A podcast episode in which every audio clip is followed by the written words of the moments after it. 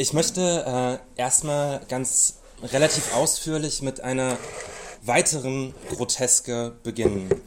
Das Jahr 2020 begann in Deutschland mit einer Empörungswelle in der deutschen Medienlandschaft und bei ihrer Leserinnenschaft. Im Leipziger Stadtteil Konnewitz, das gilt so als ein linker Stadtteil von Leipzig, sollen nach Angaben der Polizei Linksautonome einen Polizisten organisiert überfallen haben, sodass dieser mit einer, wie sie sagen, Not-OP behandelt werden musste. Der Innenminister Horst Seehofer von der CSU hat sich eingeschaltet. Zitat Horst Seehofer. Die brutale Gewalt auf Polizeibeamte in Leipzig verurteile ich aufs Schärfste. Diese Tat zeigt, menschenverachtende Gewalt geht auch von Linksextremisten aus. Zitat Ende und er forderte eine, Zitat, äh, einen uneingeschränkten Respekt und Ansehen für Rettungs- und Einsatzkräfte. Zitat Ende. Später veröffentlichtes Videomaterial wie auch Augenzeugenberichte machten es jedoch ziemlich schwierig, das Verhalten der Polizei für uneingeschränkt respektabel zu halten. Offenbar bemüht man sich seitens der Polizei, äh, die Situation gezielt eskalieren zu lassen, indem man überhöhte Präsenz in dem Stadtbezirk zeigte und gewaltvoll in Gruppen reinging, die lediglich ihren Silvesterabend feiern wollten. Der sächsische Ministerpräsident sprach von Terror, also von linkem Terror, und der Irrlichterner Bundesvorsitzende der Polizeigewerkschaft Rainer Wendt halluzinierte eine neue Rote Armee-Fraktion herbei. Indes dementierte äh, die zuständige Klinik, die diese Not-OP durchgeführt haben soll, dass es so eine Not-OP überhaupt gab. Was den Leipziger Polizeipräsidenten Thorsten Schulze aber nicht hinderte, an der Erzählung festzuhalten. Zitat Thorsten Schulze aus der Zeitung die Gewalttaten begangen von Seiten von Linksextremisten, von Verbrechern, von Unmenschen. Zitat Ende. In der Staatsanwaltschaft Leipzig scheint man sich da unsicher zu sein. Einerseits wird, der, wird seit der Silvesternacht wegen versuchten Mord an einem Polizisten ermittelt.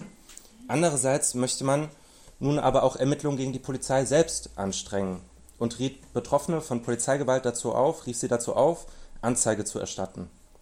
Auch der Polizeipräsident, der also von Unmenschen geredet hat, muss sich jetzt selber vor Gericht verantworten, weil er einen Aktivisten öffentlich unterstellte, Gewalt gegen die Polizei zu rechtfertigen und damit einen erwartbaren Shitstorm mit Morddrohungen und allem, was dazugehört, auslöste.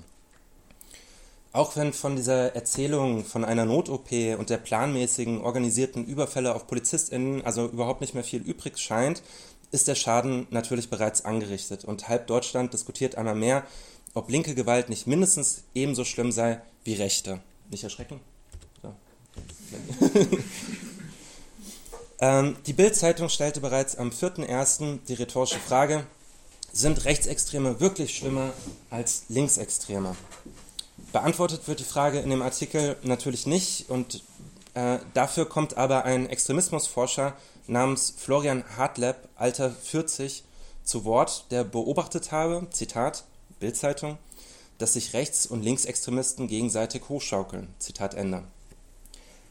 Zitiert wird er dann selbst mit den Worten, Zitat, beide Extremisten bedingen und bestärken sich gegenseitig.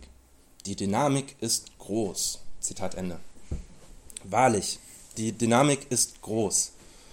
Von einem Bildzeitungsartikel äh, darf man natürlich keine analytische Schärfe erwarten, aber beschäftigen wir uns kurz mit diesem nicht besonders relevanten Typen, diesem Florian Hartleb, der da angeführt wird, der behauptet, die Extremisten würden sich gegenseitig bedingen und schauen uns die Arbeit der Extremismusforschung in Action an.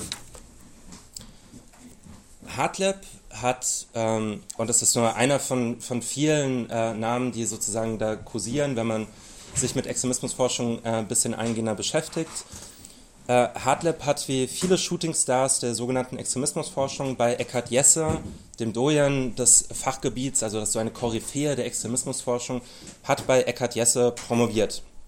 Und zwar mit Summa Cum Laude, eins mit Sternchen, zum Thema linker und rechter Populismus. Hartlebs politische Urteilskraft scheint sich vor allem durch Wankelmütigkeit auszuzeichnen. 2013 hat dieser Extremismusforscher Florian Hartleb verkündet im Debattenmagazin The European, Zitat, Florian Hartleb, mit der AfD zieht der Euroskeptizismus auch in die deutsche Politik offiziell ein. Gut so, denn um Europa muss in Deutschland endlich gestritten werden. Auf der Bebilderung des Artikels, das ist, so ist der Artikel bebildert, sehen wir bereits das halbe Horrorkabinett, das die Folgejahre unermüdlich daran arbeitet, Rassismus und Antisemitismus in Deutschland endlich wieder salonfähig zu machen. Zwei Jahre später erklärte dann Hartlab den Spuk für beendet. Zitat: Der Untergang der AfD scheint nur noch eine Frage der Zeit. Die Schnelllebigkeit neuer Parteien ist dabei in Deutschland keine Seltenheit. Alle begehen sie die gleichen Fehler. Zitat Ende. Welche Fehler die AfD also macht, ähm, die dann letztendlich zu ihrem Untergang führen werden, das weiß Hartlab ganz genau, aber anscheinend hat die Partei selber davon überhaupt nichts mitbekommen, dass sie jetzt praktisch erledigt ist. Sodass Hartlab nochmal ein Jahr später feststellen musste, die AfD hat gute Chancen, sich zu behaupten. Also von dem Feiern, dass sie im Parlament sitzen, zu dem, ah, eigentlich sind sie bedeutungslos, bis zu dem, ja, sie behaupten sich schon irgendwie. Das ist sozusagen ähm, seine politische Analyse, die an keiner dieser Stellen äh, besonders präzise ist. Derzeit macht Hartleb sich dafür stark, dass mit der AfD Gespräche geführt werden, ähm, also mit Rechten geredet wird. Für den richtigen Umgang empfiehlt er, Zitat, keine Ausgrenzung, aber auch keine Hysterie. Als wären das die Gegensatzpaare, vor denen man derzeit steht. Ausgrenzung oder Hysterie. Ähm, weiter im Zitat, es gibt Forderungen, die AfD vom Verfassungsschutz beobachten zu lassen. Das würde das gegenwärtige Misstrauen in die repräsentative Demokratie jedoch weiter verstärken. Zitat Ende. Als bei einer anderen Gelegenheit ein Reporter von NTV, das ist so ein Fernsehsender, äh, Hartleb nach dessen Einschätzung äh, eine Partei sei so lange demokratisch, bis sie verboten würde, offenbar etwas entgeistert fragt. Also Hartleb geht davon aus, dass eine Partei demokratisch ist, bis man sie verbietet. Ähm, etwas entgeistert wird er daraufhin gefragt. Nach seinem Maßstab wäre ja auch die NPD eine demokratische Partei, also die Nationalpartei Deutschlands, eine offensichtliche Nazi-Partei. Ähm, lässt Hartleb es sich nicht nehmen, das zu bejahen. In diesem Sinne ja, also die NPD ist eine demokratische Partei. Obwohl es viele Anhaltspunkte gibt, dass die NPD extremistisch und verfassungsfeindlich ist. Dennoch ist der erste Verbotsversuch ja gescheitert und der zweite zieht sich seit Jahren hin. Zitat Ende. Es gab diesen, äh, diese zwei Verbotsversuche von der NPD. Ähm, was Hartleb dabei aber verschweigt, ist, dass es sein eigener Doktorvater Jesse war, der dazu beigetragen hat, dass die NPD eben nicht verboten wurde. 2003 war dieser renommierte Extremismusforscher Gutachter im NPD-Verbotsverfahren und trotz der von ihm festgestellten Verfassungsfeindlichkeit äh, der Nazi-Partei hat er sich gegen das Verbot ausgesprochen. Also er hat schon festgestellt, ja, die sind irgendwie extremistisch und verfassungsfeindlich, aber sollten trotzdem nicht verboten werden, da die NPD, wie er sagt, bedeutungslos sei. Eingestellt wurde das Verbotsverfahren ähm, dann noch aus anderen Gründen, nämlich weil sich herausstellte, dass die Partei voller äh, V-Leute des Verfassungsschutzes war, einer Institution, äh, für die Jesse regelmäßig Texte und Studien nach eigener Aussage zum Gebrauch fabriziert. Ein Jahr später, also nachdem das Verbotsverfahren 2003 gescheitert ist, 2004, zog die NPD dann mit 9,2 Prozent, also diese angeblich vollkommen bedeutungslose Partei, zog dann mit 9,2 Prozent in den sächsischen Landtag ein und konnte die lokale Nazi-Szene mit Landesmitteln unterstützen. Im zweiten, ebenfalls abgelehnten Verbotsverfahren war Jesse dann abermals Sachverständiger. Zurück nach Leipzig. Obwohl die ganze Erzählung eines organisierten Angriffs auf die Polizei in sich zusammengefallen ist, ist der Schaden, wie gesagt, längst angerichtet und Stimmen, die sich dann darum sorgen, was denn eigentlich wirklich vorgefallen ist, haben dabei nur noch wenig Gewicht. Das Ganze ist zu einer sogenannten öffentlichen Debatte geworden und deren Eigendynamik ist, wie so oft bei öffentlichen Debatten, unaufhaltsam. In einer der auflagenstärksten deutschen Wochenzeitungen, der Zeit, bleibt man sich treu und diskutiert pro und contra, ob Linksextremismus in Deutschland verharmlost wäre, werde. So wie man gut ein Jahr zuvor das Pro und Contra der Seenotrettung diskutiert und also ernsthaft die Frage aufwarf, das war da auf dem Titelblatt, ähm, das Titelblatt war überschrieben mit oder soll man es lassen, also oder soll man die Menschen nicht einfach ertrinken lassen. Also wo man ernsthaft die Frage aufwarf, ob man nicht lieber tatenlos zuschauen sollte, wenn Menschen im Mittelmeer ertrinken. Also die Zeit diskutiert auch hier wieder Pro und Contra. Die Zeit schreibt also, Zitat, es gibt in Deutschland eine Doppelmoral im Umgang mit Linksextremismus, die sich schon lange nicht mehr so deutlich gezeigt hat wie nach den Ausschreitungen von Leipzig-Konnewitz. Dort haben mutmaßlich, immerhin, mutmaßlich, Linksextreme in der Silvesternacht Polizisten brutal angegriffen. Zitat Ende. Der Angriff ging auch hier also wieder von den Linken aus, gleichwohl mehr als berechtigte Zweifel an dieser Darstellung längst öffentlich zugänglich sind. Die Kontraposition, also die Position, die sagt, nein, Deutschland, in Deutschland wird Linksextremismus nicht verharmlost, stellt dann immerhin fest, dass, Zitat, Linksradikale in Deutschland besonders hart bestraft werden. Zitat Ende. Das musste zum Beispiel ein Aktivist aus dem Hambacher Forst feststellen, der wegen dem schlampig belegten Straftatbestand des versuchten Tretens, also das ist, dafür ist er, dafür ist er ähm, verurteilt worden wegen versuchten Treten, äh, und zwar zu neun Monaten ohne Bewährung, wegen versuchten Treten. Ähm, das musste dieser Aktivist also feststellen, dass äh, Linksradikale in Deutschland durchaus hart bestraft werden. Eilig bemühte sich der Autor der Kontraposition aber hinzuzufügen, Zitat, Natürlich war das, was in Konnewitz passiert ist, auch ein Angriff auf den Staat. Zitat Ende. Ich möchte noch einmal erwähnen, bevor überhaupt der ganze Sachverhalt bekannt geworden ist, wird von Mord und von Angriffen auf den Staat gefaselt. Und weiter, Zitat, Linksextremismus ist nicht das Gegenteil von Rechtsextremismus. Während die einen mit oft zweifelhaften Mitteln begehren, den Kapitalismus zu vertreiben, sehen sich die anderen danach, Menschen zu vertreiben, die sie als ihrer nicht ebenbürtig wähnen. Es ist wie bei einer Familie mit zwei Kindern.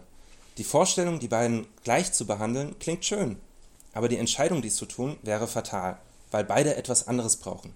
Der eine mehr Konsequenz, der andere mehr Verständnis. Zitat Ende. Hier wird natürlich ein richtiger Punkt ähm, sogleich wieder kassiert. Also der richtige Punkt wäre natürlich, dass Linksextremismus nicht einfach das, oder was man darunter auch immer verstehen mag, nicht das Gegenteil von Rechtsextremismus äh, wäre.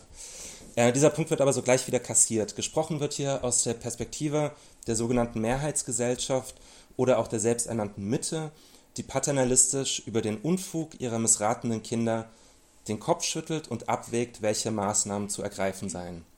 Wer von den beiden nun welche Maßnahme abbekommt, wird hier nicht ausbuchstabiert. Also mit wer bekommt mehr Konsequenz und wer bekommt mehr Verständnis. Und ich unterstelle jetzt einfach mal wohlwollend, dass der Autor gegen die eigene Intention die Reihenfolge durcheinander gebracht hat und aus Versehen suggeriert hat, die sogenannten Linksextremen verdienen Konsequenz und die Rechtsextremen Verständnis.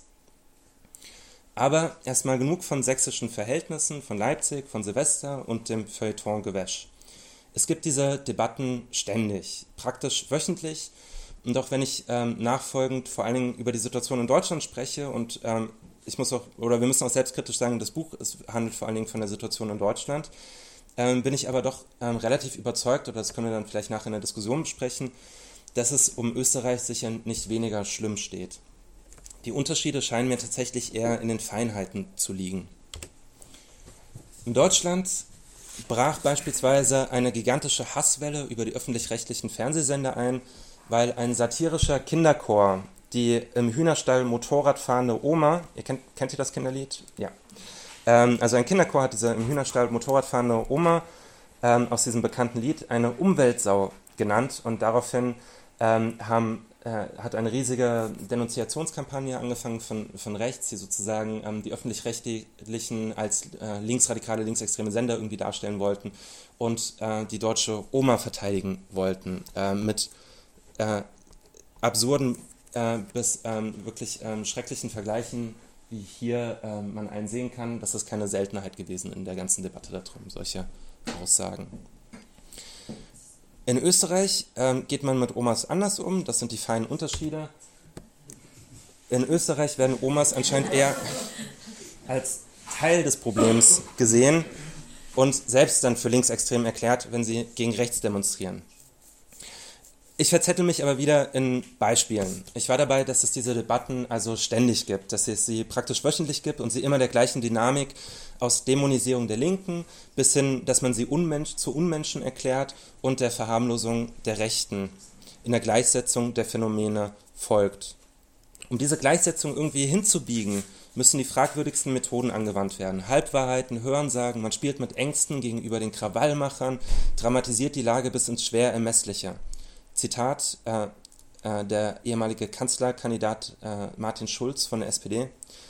Wir haben es hier mit Mordbrennern zu tun. mit Gewalttätern, die Mordversuche vorbereiten und brandschatzend durch die Straßen zogen. Das hat er gesagt im äh, Nachgang der Proteste gegen den G20-Gipfel in Hamburg. Wir haben es hier mit Mordbrennern zu tun. Noch ein Zitat von dem CSU-Innenexperten äh, Stefan Mayer zu dem Thema. Zitat, die Reaktion von Politikern der Linkspartei und der Grünen entlarvt ihr nach wie vor gestörtes Verhältnis zu unseren Sicherheitsbehörden, zum Rechtsstaat und zu einer klaren Distanzierung von linksextremistisch motivierter Gewalt. Zitat Ende. Was ist diese Bilanz der Mordbrenner von G20? Also ähm, äh, was ist da dabei eigentlich rumgekommen? Die Bilanz war, dass etwa 400 Demonstrierende in Krankenhäusern behandelt wurden mit, wie es heißt, demonstrationstypischen Verletzungen wie Hämatomen und Knochenbrüchen, ähm, Gehirnerschütterungen etc. Die ungleich viel höhere Dunkelziffer an Demonstrierenden, die von DemosanitäterInnen oder gar nicht behandelt wurden, ist dabei natürlich nicht eingerechnet. Und auf der anderen Seite haben wir auch 400 verletzte Polizeibeamte. Wobei von den 400 verletzten Polizeibeamten während den Demonstrationen von G20 haben sich 200 selbst mit Reizgas verletzt und nach Auskunft des Hamburger Senats bereits viele im Vorfeld krank gemeldet. Also wenn man vorher einen Schnupfen hatte, dann taucht man sozusagen in dieser Statistik der 400 ähm, äh, ähm, ja, verletzten Polizeibeamten mit auf. Keine Mordbrennerei also.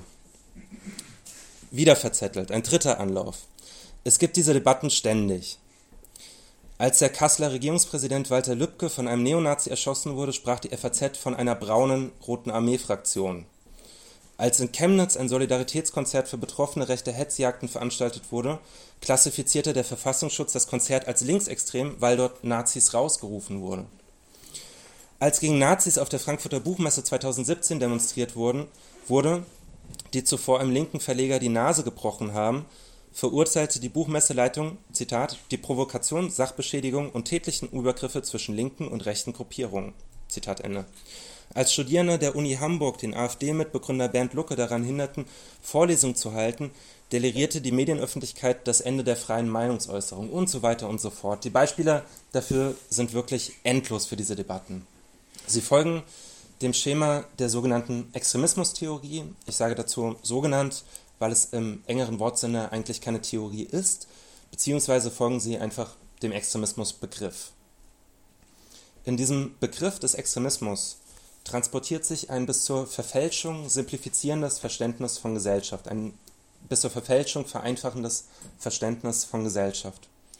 Die vermeintlich gute Mitte, in der alles in Ordnung zu sein scheint und dies unbedingt zu bewahren gilt, muss geschützt werden von ihren politischen und sozialen Rändern, die zwar glauben, voneinander weit entfernt zu sein, sich in Wahrheit aber gegenseitig annähern würden, wie die Seiten eines Hufeisens. Also Ihr kennt das Hufeisen, diese Ränder nähern sich dann irgendwann an, berühren sich zwar nicht, aber sozusagen sind sie viel näher. Jetzt habe ich die Zeitung kaputt gemacht. Ähm, sind sich also viel näher, als sie das selber gerne wahrhaben möchten. Dieses Hufeisen ersetzt also das traditionelle auf einer Linie dargestellte Kontinuum, ähm, wo diese Enden nicht weiter voneinander entfernt sein könnten. Ganz klassisch stehen diese Ränder für Links- und Rechtsextremismus. Allerdings wird das Modell bisweilen erweitert, meistens äh, um Islamismus. Meistens ist das so der dritte Punkt, der dann bei den Extremismen auftaucht, ist eben Islamismus oder ich habe ja ein besonders absurdes Beispiel gefunden aus Polen. Ähm, also hier ist das dritte ähm, Glied in der Kette, ist ähm, George Michael mit seiner Queerness, der sozusagen für die, äh, für die äh, totalitäre Triade stehen soll. Gemein sein soll den Rändern die Ablehnung von Demokratie, beziehungsweise zieht sich die Extremismustheorie meist auf einen formalrechtlichen Standpunkt zurück und spricht dann lediglich von einer Ablehnung des Grundgesetzes. Das hat den Vorteil, dass sie dann nicht begründen müssen, was Demokratie ist. Ähm, das ist sehr pra viel praktischer, wenn man das so formalrechtlich äh, einfach definiert. Ja, die Ablehnung des Grundgesetzes macht einen zu Extremisten, nicht die Ablehnung von Demokratie. Das Modell ist aus mindestens zwei Gründen unwahrscheinlich beliebt. Einerseits, weil es so unglaublich einfach ist und vorgibt, eben etwas zu erklären, und andererseits, weil es der selbsterklärten Mitte erlaubt, sämtliche sozialen und politischen Probleme zu externalisieren, also von sich zu weisen. Man kann dann gar nicht selbst rassistisch, antisemitisch, sexistisch und so weiter sein, weil diese Probleme bekanntermaßen nur bei den ExtremistInnen anzutreffen sind, nicht in der gesellschaftlichen Mitte. Das Extremismusgeraune ist eine Art Abspaltungsritual. Was nicht mehr dazugehören darf, wird im Begrifflichen einerlei vermengt, die himmelschreienden Unterschiede oder auch einfach nur die einfache Einsicht, dass es nun mal Linksradikale sind, die sich am vehementesten der faschistischen Konjunktur entgegenstellen, finden dann keine Beachtung mehr. Absolut alles geht durcheinander. Hier ähm, Ulf Poschert, ähm, Chefredakteur der Welt, auch eine sehr auflagenstarke Zeitung, der also Björn Höcke ähm, äh, äh, vom faschistischen, also vom offen faschistischen Flügel der AfD ähm, als die neue Linke bezeichnet. Alles geht hier durcheinander. Man sagt, ich finde die alle gleich schlimm. Ich bin gegen Gewalt, egal von wem sie ausgeht. Wenn man die Rechten nicht beachten würde, dann gäbe es auch keinen Ärger. Die beiden Seiten haben sich verdient und so weiter und so fort. Um diesem Massenphänomen, Extremismustheorie und der darin enthaltenen Gleichsetzung von links und rechts nicht jedes Mal wieder ratlos, genervt, wütend äh, gegenüberzustehen und immer wieder von vorne anfangen zu müssen, haben äh, Eva Behrensen, Katharina Rhein und ich das Buch extrem unbrauchbar für die Bildungsstätte Anne Frank herausgegeben, mit freundlichem Support unserer extremistischen Genossin vom Verbrecherverlag. Ähm, es ist, äh, vielleicht so als Hintergrundinformation, es ist übrigens der zweite Band in der Reihe. Es gab davor einen, der heißt äh, Triggerwarnung der vor allen Dingen äh, Widersprüche und Probleme von Identitätspolitiken äh, thematisiert, also so was wie eine ähm, solidarische Kritik ähm, daran entfaltet. Die Bildungsstätte ist ein Zentrum für politische Bildung und Beratung in Hessen. Ähm, Beratung vor allen Dingen für Betroffene von rechter, rassistischer und antisemitischer Gewalt. Und wie alle größeren Institutionen politischer Bildung ist natürlich die Bildungsstätte auch in ein Netz von Abhängigkeiten verstrickt. Die geldgebenden Stellen arbeiten häufig mit extremismustheoretischen Annahmen, die man natürlich bekräftigt, wenn man sich entschließt, dort ein Projekt zu beantragen, also dort irgendwie zu arbeiten, ähm, die Gelder zu beantragen, ähm, dann schließt man sich unter Umständen eben auch diesen extremismustheoretischen Vorannahmen der geldgebenden Seite ob gewollt oder nicht, ob implizit oder explizit, ähm, schließt man den sich doch ein Stück weit auch an. Deshalb hier habe ich eine Kritik vom Antifa Infopool Hamburg angeworfen. Witzig, ihr habt doch die Kohle aus dem Topf gegen linke Militanz genommen und haben genau das, was ihr hier jetzt kritisiert, legitimiert. Hashtag Doppelmoral. Ähm, ich will es gar nicht abwerten, sondern eher sagen, ja, da ist auch irgendwie was dran. Ne? Also ähm, es geht mir gar nicht darum, das zu diskreditieren. Ähm, ein solches Projekt, also das Projekt, um das es da geht, haben Katharina Rhein und ich zusammen beantragt. Das war ein Ausstellungsprojekt äh, bei der Bundesstiftung Demokratie Leben, gefördert auch durch das hessische Innenministerium, genauer gesagt das hessische Kompetenzzentrum gegen Extremismus. Ähm, und zwar im Fördercluster Linke Militanz. Die Ausstellung ging über das Thema Antisemitismus in der politischen Linken was uns dann berechtigterweise einige Skepsis eingebracht hat. Also wir haben uns auch selber in dieser extremismustheoretischen Logik irgendwie auch ein Stück weit verheddert oder verwickelt. Wir würden es ähm, wieder so machen, dieses Projekt wieder machen, weil wir eigentlich ganz zufrieden sind mit dem Ergebnis einer solidarischen Selbstkritik ähm, der Linken und auch die Notwendigkeit von Kapitalismuskritik in der Ausstellung unterbringen konnten. Aber natürlich stützte das Projekt dabei und aus diesem Widerspruch kommen wir nicht raus, dafür haben wir uns sozusagen entschieden. Ähm, stützte das Projekt dabei natürlich auch den Fördercluster Linke Militanz, der im Übrigen dann dieses Jahr vereindeutigt wurde und nicht mehr linke Militanz, sondern einfach nur Linksextremismus heißt. Da irgendwie mit drin zu hängen, hat uns aber natürlich nicht vor dem Linksextremismusvorwurf ähm, bewahrt. Hier die Überschrift eines Artikels, der uns wesentlich mehr Ärger gemacht hat, als so etwas einer etablierten Institution Ärger machen sollte. Also ähm, da geht es um uns, mit Extremisten gegen Extremisten, also mit Linksextremismus gegen Linksextremismus. So hat er sich, der Autor sich das vorgestellt. Ähm, und das war eben diesen ganzen Ärger äh, darum, war auch einer der Gründe, dieses, für uns dieses Buch zu machen. Wir wollten die Diskussion eben auf eine Ebene heben, auf eine Ebene führen, ähm, auf der es nicht mehr um Gelder und um Stellen geht und solche gruseligen Sachen, sondern wo ähm, die politische ähm, wie wissenschaftliche Unzulänglichkeit des Extremismusbegriffs thematisiert werden kann wo wir sozusagen selber wieder ins Handeln kommen können, ohne die ganze Zeit auf so etwas ähm, reagieren zu müssen.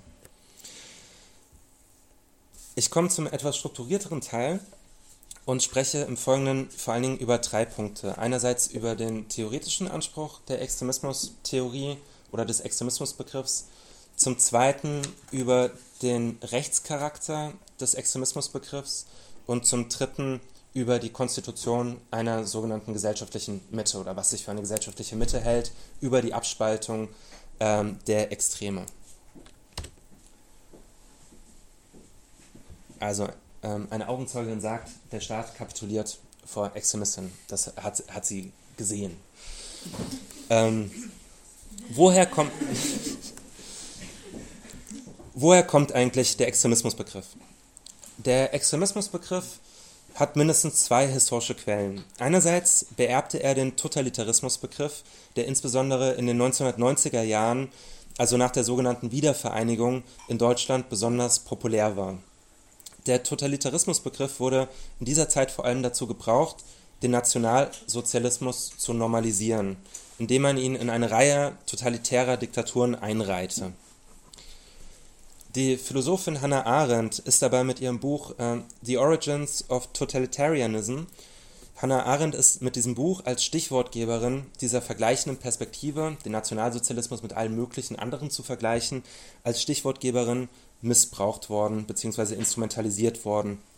Beispielsweise vom Hannah Arendt Institut für Totalitarismusforschung. Also Hannah Arendt hat mit diesem Institut nichts zu tun, die haben sich nur so genannt. Agenda dieses Instituts, ähm, das ähm, ich denke 1993 gegründet wurde, Agenda dieses Instituts ist es, Zitat, die politischen und gesellschaftlichen Strukturen von NS-Diktatur und SED-Regime, also DDR-Regime, DDR-Diktatur, sowie ihren, ihre Folgen für die Gestaltung der deutschen Einheit zu analysieren. Zitat Ende. Wie die Politikwissenschaftlerin Dana Ionescu in dem Buch herausarbeitet, hat Hannah Arendt diesen Vergleich der DDR zum Nationalsozialismus keineswegs selbst angestellt. Es kam mir überhaupt nicht in den Sinn, den Totalitarismusbegriff für etwas anderes anzuwenden als für Stalinismus und Nationalsozialismus und da auch total uneinheitlich. Also sie setzt es keineswegs gleich, sondern sozusagen diese, diese Texte darüber sind voller Widersprüche durchzogen. Sie widerspricht sich zum Teil auch selbst. Ähm, aber sozusagen das ist der, das ist die Perspektive sozusagen, die sie aufmacht. Ähm, es kommt ihr überhaupt nicht in den Sinn, über die DDR oder so im, mit dem Totalitarismusbegriff zu sprechen, wie das das Hannah Arendt Institut für Totalitarismusforschung dann nachher macht. Für Hannah Arendt war Terror ein zentrales Moment von Totalitarismus, was von MitarbeiterInnen des Instituts aber einfach ausgeklammert wird, um weiterhin eben die vermeintliche Vergleichbarkeit gewährleisten zu können, der vermeintliche Vergleichbarkeit zwischen der DDR und dem Nationalsozialismus. Die so verkürzte Totalitarismus-Theorie wurde insbesondere, an, äh, wurde insbesondere Anfang der 1990er Jahre immer populärer, um sowohl die DDR zu dämonisieren als auch Bedürfnisse nach Schuldabwehr zu befriedigen. In dieser Lesart sind die Deutschen dann, Zitat oder Anführungszeichen kann man sich dazu denken, Opfer zweier Diktaturen geworden, deren Spezifika, Selbstverschuldung und prinzipielle Unvergleichbarkeit darüber vollkommen verloren gehen.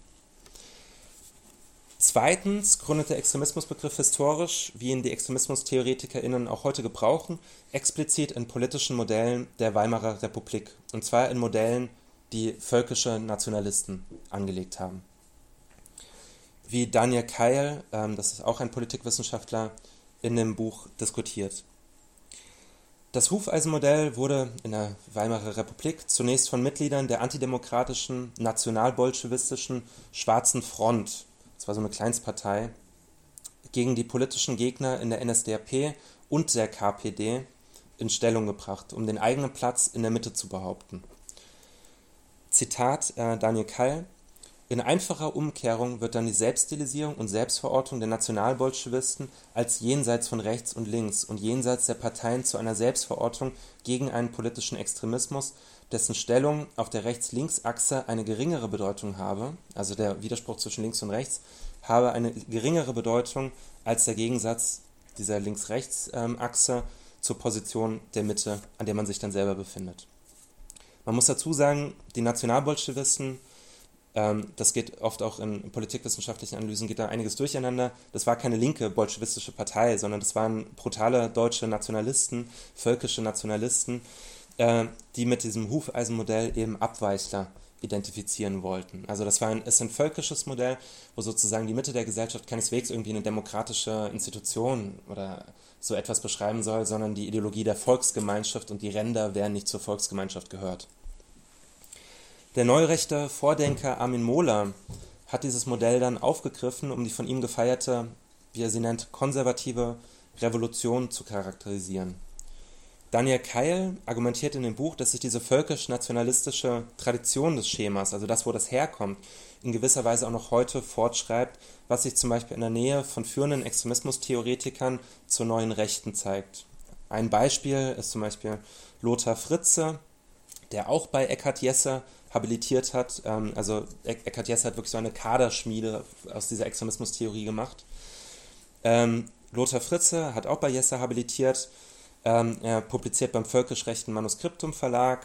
Ähm, er verurteilt den Hitler-Attentäter Elsa moralisch ähm, und ähm, hält im vom Faschisten Götz Kubitschek gegründeten sogenannten Institut für Staatspolitik Vorträge. Also das ist sozusagen, es gibt äh, zahlreiche ähm, Nähen von Extremismus-Theoretikern, Extremismusforschern zur neuen Rechten, zu so einem, wie sie sich manchmal selber nennen, nationalkonservativen Lager und eben vor allen Dingen, darauf kommen wir gleich noch zu sprechen, zum Verfassungsschutz. An solchen Verbindungen ihrer eigenen KollegInnen zur rechten Szene sind ExtremismustheoretikerInnen jedoch selten interessiert. Der Fokus wird, ganz im Sinne der völkischen Herkunft des Begriffs, vor allem gegen das gerichtet, oder der völkischen Herkunft des Hufeisens, wird er vor allem gegen das gerichtet, was einem zu links zu sein scheint. Ähm, das ist ein Bild. Wir kommen jetzt zum Aspekt des Rechts. Ähm, das ist ein Bild von der Gamescom, das ist eine Videospielmesse. Das ist der Stand des Verfassungsschutzes, den er dort aufgebaut hat. Und wir sehen, ähm, also in die Deutschlandfahne brennen sich Löcher rein. Und zwar einmal von Hipster-Nazis, die so Hakenkreuz da hinschreiben, ähm, vom IS und von ähm, ja, äh, das Anarchie-A ist äh, da drin zu sehen. Also das sind sozusagen die drei großen Bedrohungen. Wir kommen zum, zum Aspekt des ähm, Rechts. Äh, Extremismus ist kein Verbrechen. Kein Begriff von juristischer Geltung und wissenschaftlich kaum haltbar, was aber die deutschen Sicherheitsbehörden nicht daran hindert, mit dem Extremismusbegriff trotzdem weiterzuarbeiten. Sarah Schulz schreibt dazu in dem Buch, Zitat, Sarah Schulz, der normative wissenschaftliche Extremismusansatz ist eng mit den Behörden verzahnt. Und es ist eben jene Verknüpfung mit den Verfassungsschutzbehörden, die dem Extremismusansatz eine derartige Glaubwürdigkeit verschafft. Denn dieser sogenannte administrative Extremismusansatz beruft sich auf einen gesetzlichen Auftrag zum Schutz der Demokratie. Also es ist sozusagen, es ist kein Rechtsbegriff, kein gültiger Rechtsbegriff, es ist ein administrativer Begriff. Die Behörden arbeiten danach, ohne dafür sozusagen eine rechtliche Grundlage zu haben. Die rechtliche Grundlage dafür ist, ähm, die Demokratie zu schützen. Das ist ihre Aufgabe. Normativer Dreh- und Angelpunkt von, diesem, von dem Extremismusverdacht, ähm, den die Behörden dann auf ähm, diese und jene Leute richten, ist die freiheitlich-demokratische Grundordnung. Also darum geht es, das ist das Bewahrenswerte. Unser Freund Eckhard Jesse, der prominenteste Vertreter des akademischen Extremismusbegriffs, und sein Kollege Tom Mannewitz schreiben in der aktuellen Ausgabe des Handbuchs für Extremismusforschung, Zitat, das normative Extremismuskonzept erklärt für sich genommen noch nichts. Eigentlich wäre es gut gewesen, das Handbuch da einfach zu beenden. Also, ähm, also, es erklärt für sich genommen noch nichts. Das leisten aber andere Konzepte wie Demokratie, Globalisierung, Toleranz etc. allerdings auch nicht. Insofern kommt bei einer solchen Kritik ein unfairer Maßstab zur Anwendung. Zudem setzt die zugehörige Forschung die empirischen Phänomene als extremistisch klassifiziert, also das ist die eigene Forschung, die empirische Phänomene als extremistisch klassifiziert, setzt diese Forschung diese nicht gleich. Nicht mit Blick auf Ursachen, nicht mit Blick auf Folgen, nicht mit Blick auf Wünschbarkeit. Sie behauptet nur, diese Phänomene teile die eine Gemeinsamkeit mit einzelnen oder allen Institutionen konstitutioneller Demokratie nicht vereinbar zu sein. Es stimmt natürlich. Begriffe wie Demokratie oder Toleranz oder Globalisierung sind für sich genommen inhaltlich unterbestimmt. Leere Signifikanten, um deren Bedeutung allerdings vehement gestritten wird. Also was bedeuten diese Begriffe? Was bedeutet Demokratie? Was bedeutet Toleranz? So ein sonderbarer Begriff, aber sozusagen, es wird um diese Bedeutung von diesen Begriffen gestritten. Der Kniff, mit dem die Autoren jetzt auf ihre Kritiken reagieren, und es ist sozusagen schon die Reaktion auf viele Kritiken, die an ihnen geäußert wurden, besteht eben darin, ganz rechtspositivistisch zu suggerieren, die freiheitlich-demokratische Grundordnung wäre nicht ebenfalls inhaltlich unterbestimmt der Auseinandersetzung offen. Also als würde da nicht drüber diskutiert werden, was das denn eigentlich bedeutet. Die Würde des Menschen und solche Dinge. Was, was heißt das denn eigentlich? Ja? Also darüber gibt es natürlich ganz lebendige Debatten, aber sie tun sozusagen ähm, so, als wäre das ähm, rechtspositivistisch äh, gesetzt. Dabei sind auch bürgerliche Grundrechte, wie sie eben in der äh, Grundordnung etc. festgehalten sind, keineswegs auf Bäumen gewachsen, sondern wurden erkämpft und teilweise auch gegen erbitterten Widerstand der Staatsgewalt. Die Extremismustheoretiker und Verfassungsschützer schwingen sich, gerne eben auch Hand in Hand, zu Richtern auf, die sich anmaßen, entscheiden zu können, wer im Sinne der Grundordnung handelt und wer nicht. Achtung, jetzt kommt ein sehr lahmer Witz ähm, vom Verfassungsschutz.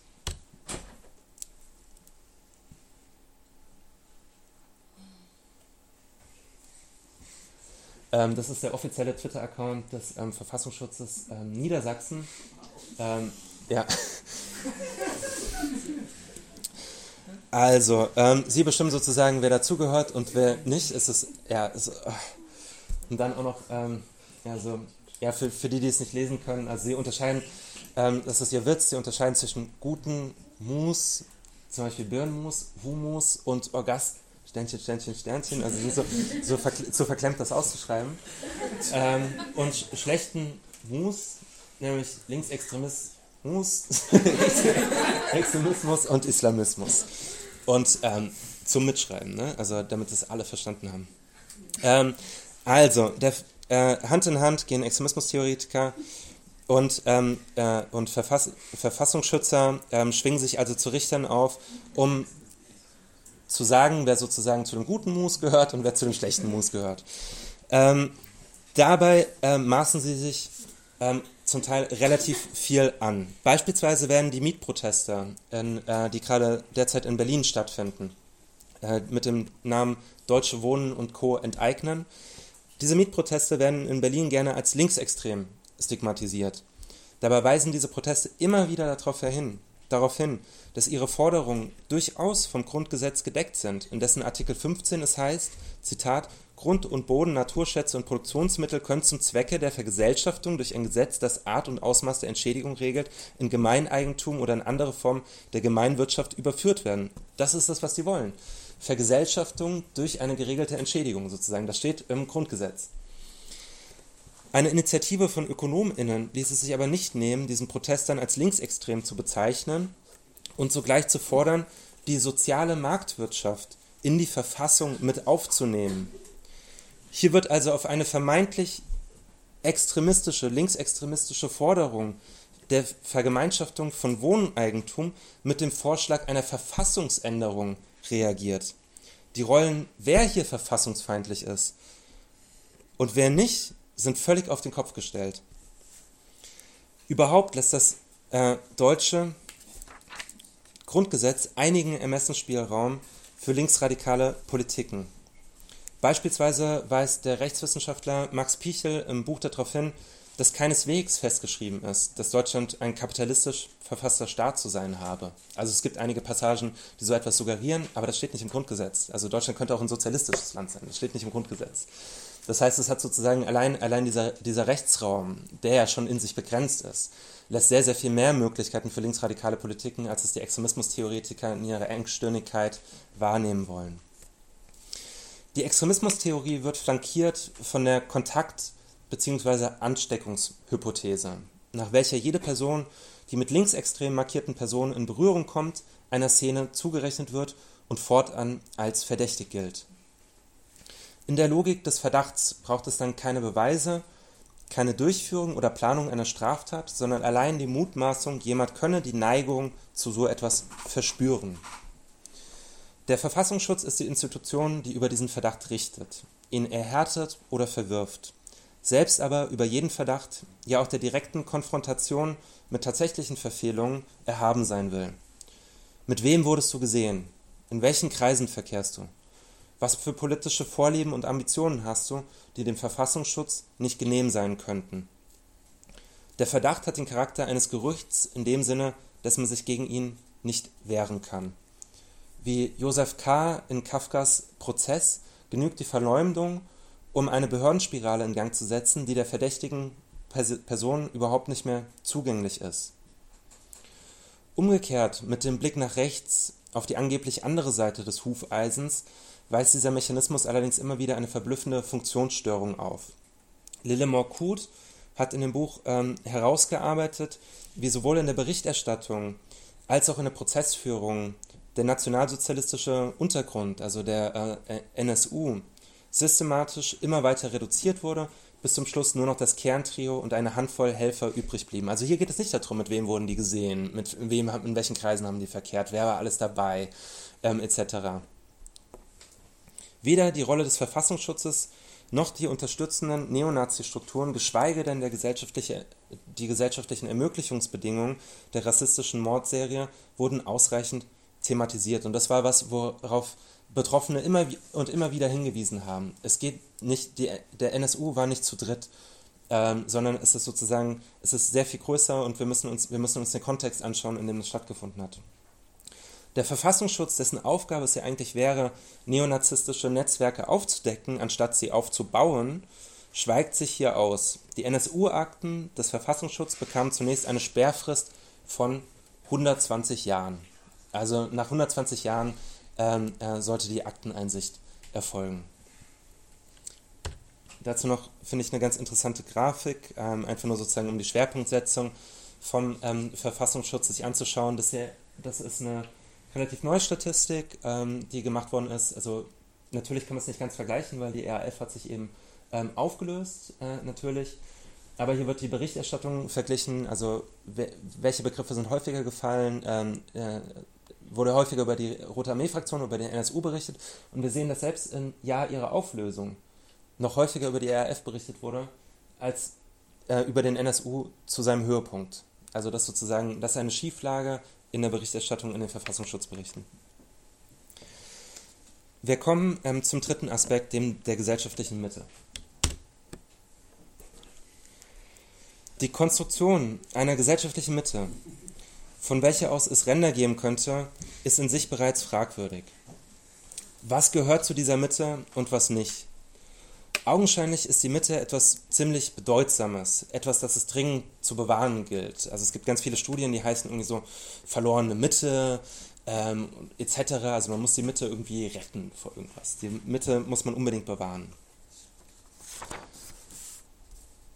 Oder Volk ohne Mitte gibt es auch. Ähm, sämtliche Parteien werben damit, äh, die Mitte zu repräsentieren. Also es gibt in Deutschland keine Partei, die nicht irgendwann von sich gesprochen hätte, für die Mitte zu sprechen. Und sei es auch noch so eine kleine Splitterpartei, außer vielleicht die Tierschutzpartei, die irgendwie davon spricht, ja, wir sprechen für die Tiere, nicht für die Mitte. Aber das ist sozusagen, äh, okay, das ist nochmal ein anderes Thema. Ähm, Ulf Katritzke notierte dazu jüngst, also zu diesem Mitte-Trend, dass alle irgendwie Mitte sein wollen, Zitat, ob also politisch, kulturell oder gesellschaftlich gedeutet, die Mitte der Gesellschaft erscheint wesentlicher als das Ganze, dessen Teil sie doch ist. Zitat Ende. Der Autor arbeitet heraus, dass der Mythos Mitte historisch vor allem dazu gedient habe, die Klassenfrage zu entsorgen und gesellschaftliche Widersprüche zugunsten einer soziodemografischen Fantasie, die Fantasie der Mitte, zu ignorieren. Die Fiktion der Mitte befriedet soziale Konflikte, indem sie Gemeinsamkeiten schafft, wobei ihr die Extremismustheorie eben behilflich ist. Sie stiftet eine Gemeinsamkeit im Negativen, die Gemeinsamkeit, nicht extrem zu sein. Der Antagonismus in der öffentlichen Debatte zwischen der Mitte und ihren Rändern ist ein Reinigungsritual, das eben abspalten soll, was nicht dazugehören darf. Gesellschaft, in der doch alle leben, wird in völlig arbiträre, in mehr oder minder zufällige Teile zersprengt, um sich selbst zu vergewissern, dass es so etwas bei uns nicht gibt. Die Konstruktion dieser Mitte über die Abspaltung ihrer sozialen, politischen und kulturellen Ränder wiegt diejenigen, die sich ihr eben der Mitte zurechnen, in falscher Sicherheit gegenüber menschenverachtenden Ideologien. Da man ja selbst nicht zu den Extremen gehört, scheint man eben vor dem Extremismus, in Anführungszeichen, gefeit zu sein, sicher zu sein. Dabei zielen jedoch gerade die aktuellen Erscheinungsformen rechter Ideologien strategisch darauf ab, ihre Propaganda in genau dieses pseudo-bürgerliche Milieu zu tragen, gerade eben noch anschlussfähig zum gesellschaftlichen Diskurs zu bleiben und den durch kalkulierte Grenzverletzungen immer weiter nach rechts zu verschieben, mit einigem Erfolg. Also ähm, für die da hinten, also die langen Zentrist, Zentristen, also die sozusagen die Verfechter der Mitte, ähm, Politik, in Politik geht es um Kompromisse und dann sagt die Person, die das Meme gemacht hat, also Kompromisse mit den Linken und der Zentrist sagt, oh nein, nein, nein, mein Gott, ich meine natürlich äh, Kompromisse mit Rassisten. Das Ziel, vermeintlich Unsagbares zum gesellschaftlichen Konsens werden zu lassen, wird schrittweise erreicht. Das zeigt sich etwa in dem gängig gewordenen rechten Kampfbegriff der Political Correctness. Die Ideolo also Political Correctness ist ein, ist ein Begriff, den die Rechten entwickelt haben, um sozusagen so ein linkes, äh, eine linke Meinungsdiktatur äh, äh, herbeizureden und dagegen anzureden. Die Ideologie, die diesem Begriff zugrunde liegt, lässt sich aber diesem Begriff der Political Correctness selber kaum noch ablesen. So selbstverständlich scheint mittlerweile eben die Unterstellung zu sein, es gibt dieses linke Meinungsdiktat, das dann auch mit entsprechenden Machtmitteln ausgestattet sei, um einem zu verbieten, Dinge öffentlich zu sagen, die andere verletzen könnten. Zur Mitte zählt sich heute auch, wer brennende Geflüchtetenunterkünfte rechtfertigt, wer ein brutales Grenzregime unterstützt, das täglich Menschen ertrinken lässt oder jedem sozialchauvinistischen Tritt nach unten begeistert zustimmt. Der Ruf der Pegida-Demonstranten in Deutschland, wir sind das Volk, trifft etwas. Zwar repräsentiert die Bewegung nicht die Bevölkerung, was auch gar nicht ihr Anspruch ist, aber wohl das Völkische, das als Denkform tiefer noch in der deutschen Gesellschaft verankert ist, als die DemonstrantInnen sich das wohl selbst erträumen.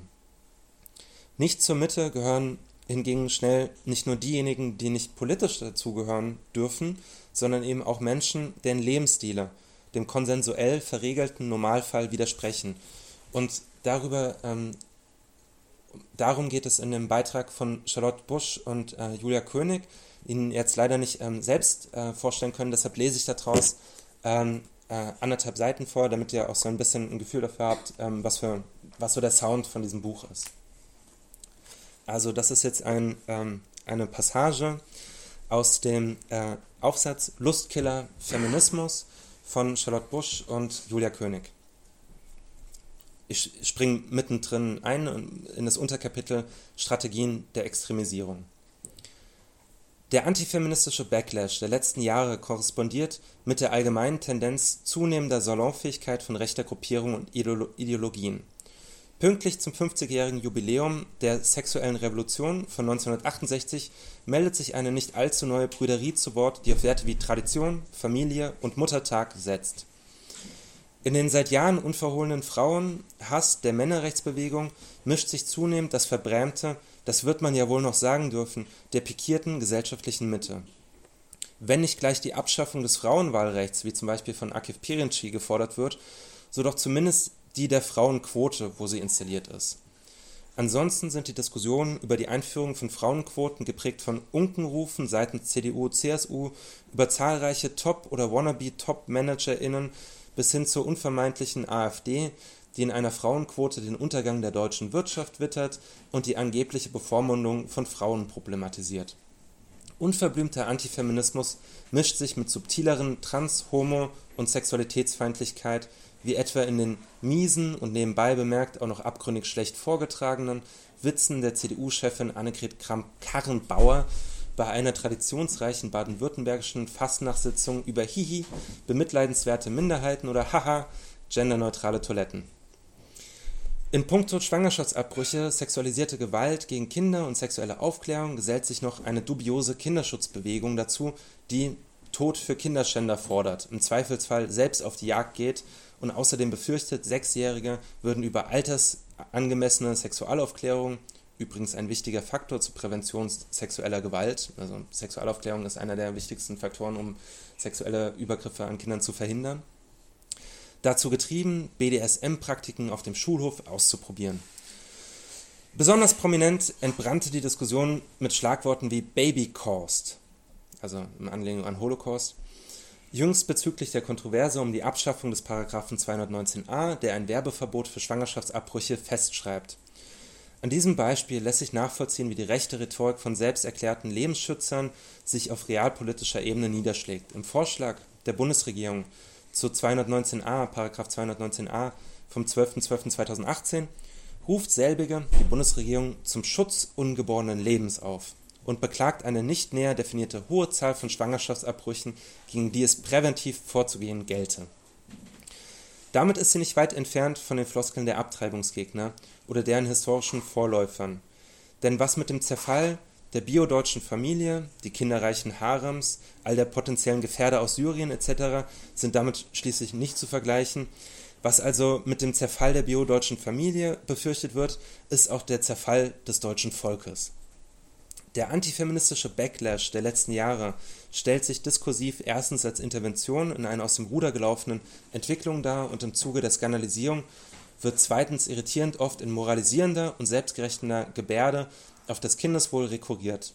Letzteres sei durch die Politik der angeblich übertrieben agierenden FeministInnen oder Queer-AktivistInnen akut bedroht, wobei die Rettung, Überraschung, in der Restabilisierung, in der Restabilisierung traditioneller Familienpolitiken und Werte liegen soll. Die Extremisierung der anderen als diskursive Strategie wird in unterschiedlichen Themenfeldern jämmerlich einfallslos variiert, kommt aber stets mit schlafwandlerischer Sicherheit zum Einsatz.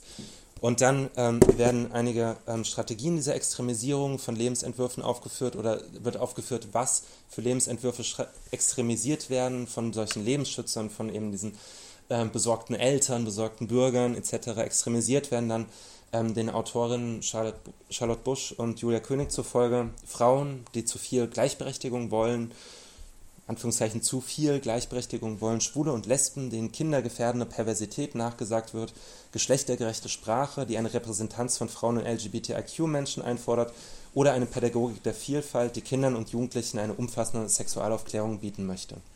Also hier geht es sozusagen darum, dass nicht nur politische Stile, politische Einstellungen und so weiter von der Extremisierung äh, bedroht sind, von der Extremismustheorie bedroht sind, sondern es tatsächlich ähm, sich bis in Lebensstile hineintragen kann, dass plötzlich auf eine bestimmte Art und Weise zu leben, ähm, sein Privatleben zu gestalten oder einfach nur zu wünschen, dass die Kinder im Unterricht eine umfassende Sexualaufklärung bekommen, gilt dann plötzlich als extrem. Und das ist sozusagen eine generelle Tendenz der Extremismustheorie, sich auszuweiten auf vollkommen banale, ähm, ähm, banale politische Forderungen wie beispielsweise günstiges Wohnen, ein bisschen umweltfreundlichere Wirtschaft, ein bisschen, ähm, äh, ein bisschen äh, mehr Gleichberechtigung nach den Geschlechtern, äh, ein bisschen weniger Rassismus und so weiter und so fort. Allein schon sozusagen diese ganzen Trivialitäten, die überhaupt noch nicht linksradikal sind oder so. Die, sondern eher, also ich will nicht, nicht falsch verstehen, ich wollte es jetzt auch nicht als Nebenwidersprüche abtun, aber die sozusagen ähm, doch häufig eher linksliberal und gemäßigt daherkommen, sich durchaus im Einklang und wie es oft so idiotisch heißt, mit beiden Füßen auf dem Grundgesetz äh, bewegen, ähm, die werden bereits extremisiert durch die Extremismustheorie. Ich komme zu dem Schluss. Die Äquidistanz, also den gleichen Abstand zu wahren, wird zur politischen und moralischen Tugend erhoben. Hilft dabei aber vor allem den Rechten, deren längst vollzogener Anschluss an die sogenannte Mehrheitsgesellschaft, darüber brauche ich in Österreich nicht viel zu sagen, man darüber ignoriert und deren Widersacher man kriminalisiert. Mit der Extremismustheorie soll der gesellschaftliche Normalfall, zu dem selbstverständlich Rassismus, Antisemitismus, kapitalistische Ausbeutung usw. So gehören, verewigt werden. Veränderung ist extrem. Die Rechte, welche die Extremismustheorie zu, also jetzt nicht die politische Rechte, sondern die die juristischen Rechte, die Rechte, welche die Extremismustheorie zu verteidigen beansprucht, das Grundgesetz und so weiter, die ganzen darin kodifizierten Rechte, ähm, sind nicht vom Himmel gefallen, sondern wurden großteils gegen die Staatsgewalt erkämpft. Vergewaltigung in der Ehe ist in Deutschland erst seit 1993 strafbar und Homosexualität erst ein Jahr später, 1994, entkriminalisiert worden. Beide diese Erfolge wären ohne massive Proteste und zivilen Widerstand äh, nicht möglich gewesen. Also das sind sozusagen, das, das wäre, äh, wenn das damals schon en vogue gewesen wäre, wären diese Proteste als extremistisch qualifiziert worden. Ähm, ohne diese Proteste wäre aber diese Veränderung nicht möglich gewesen. Progressive Veränderungen werden selten im Einklang mit den herrschenden Verhältnissen durchgesetzt, sondern verlangen die Übertretung von Grenzen, welche die Extremismustheorie so vehement schützen will. Wenn AktivistInnen beispielsweise eine Abschiebung in ein sicheres, wie es heißt, sicheres Herkunftsland verhindern wollen und dafür die Polizei bei ihrer Arbeit behindern müssen, dann macht sie das in den Augen einschlägiger politischer KommentatorInnen und ForscherInnen zu ExtremistInnen. Unter Umständen retten sie dabei aber ein Menschenleben. Die Extremismustheorie steht für gesellschaftlichen Stillstand, für die Kriminalisierung der Linken, für die Verharmlosung der Rechten. Sie erklärt nichts, sie ist unwissenschaftliche politische Mythologie und gehört deshalb entsorgt. Sie ist extrem unbrauchbar.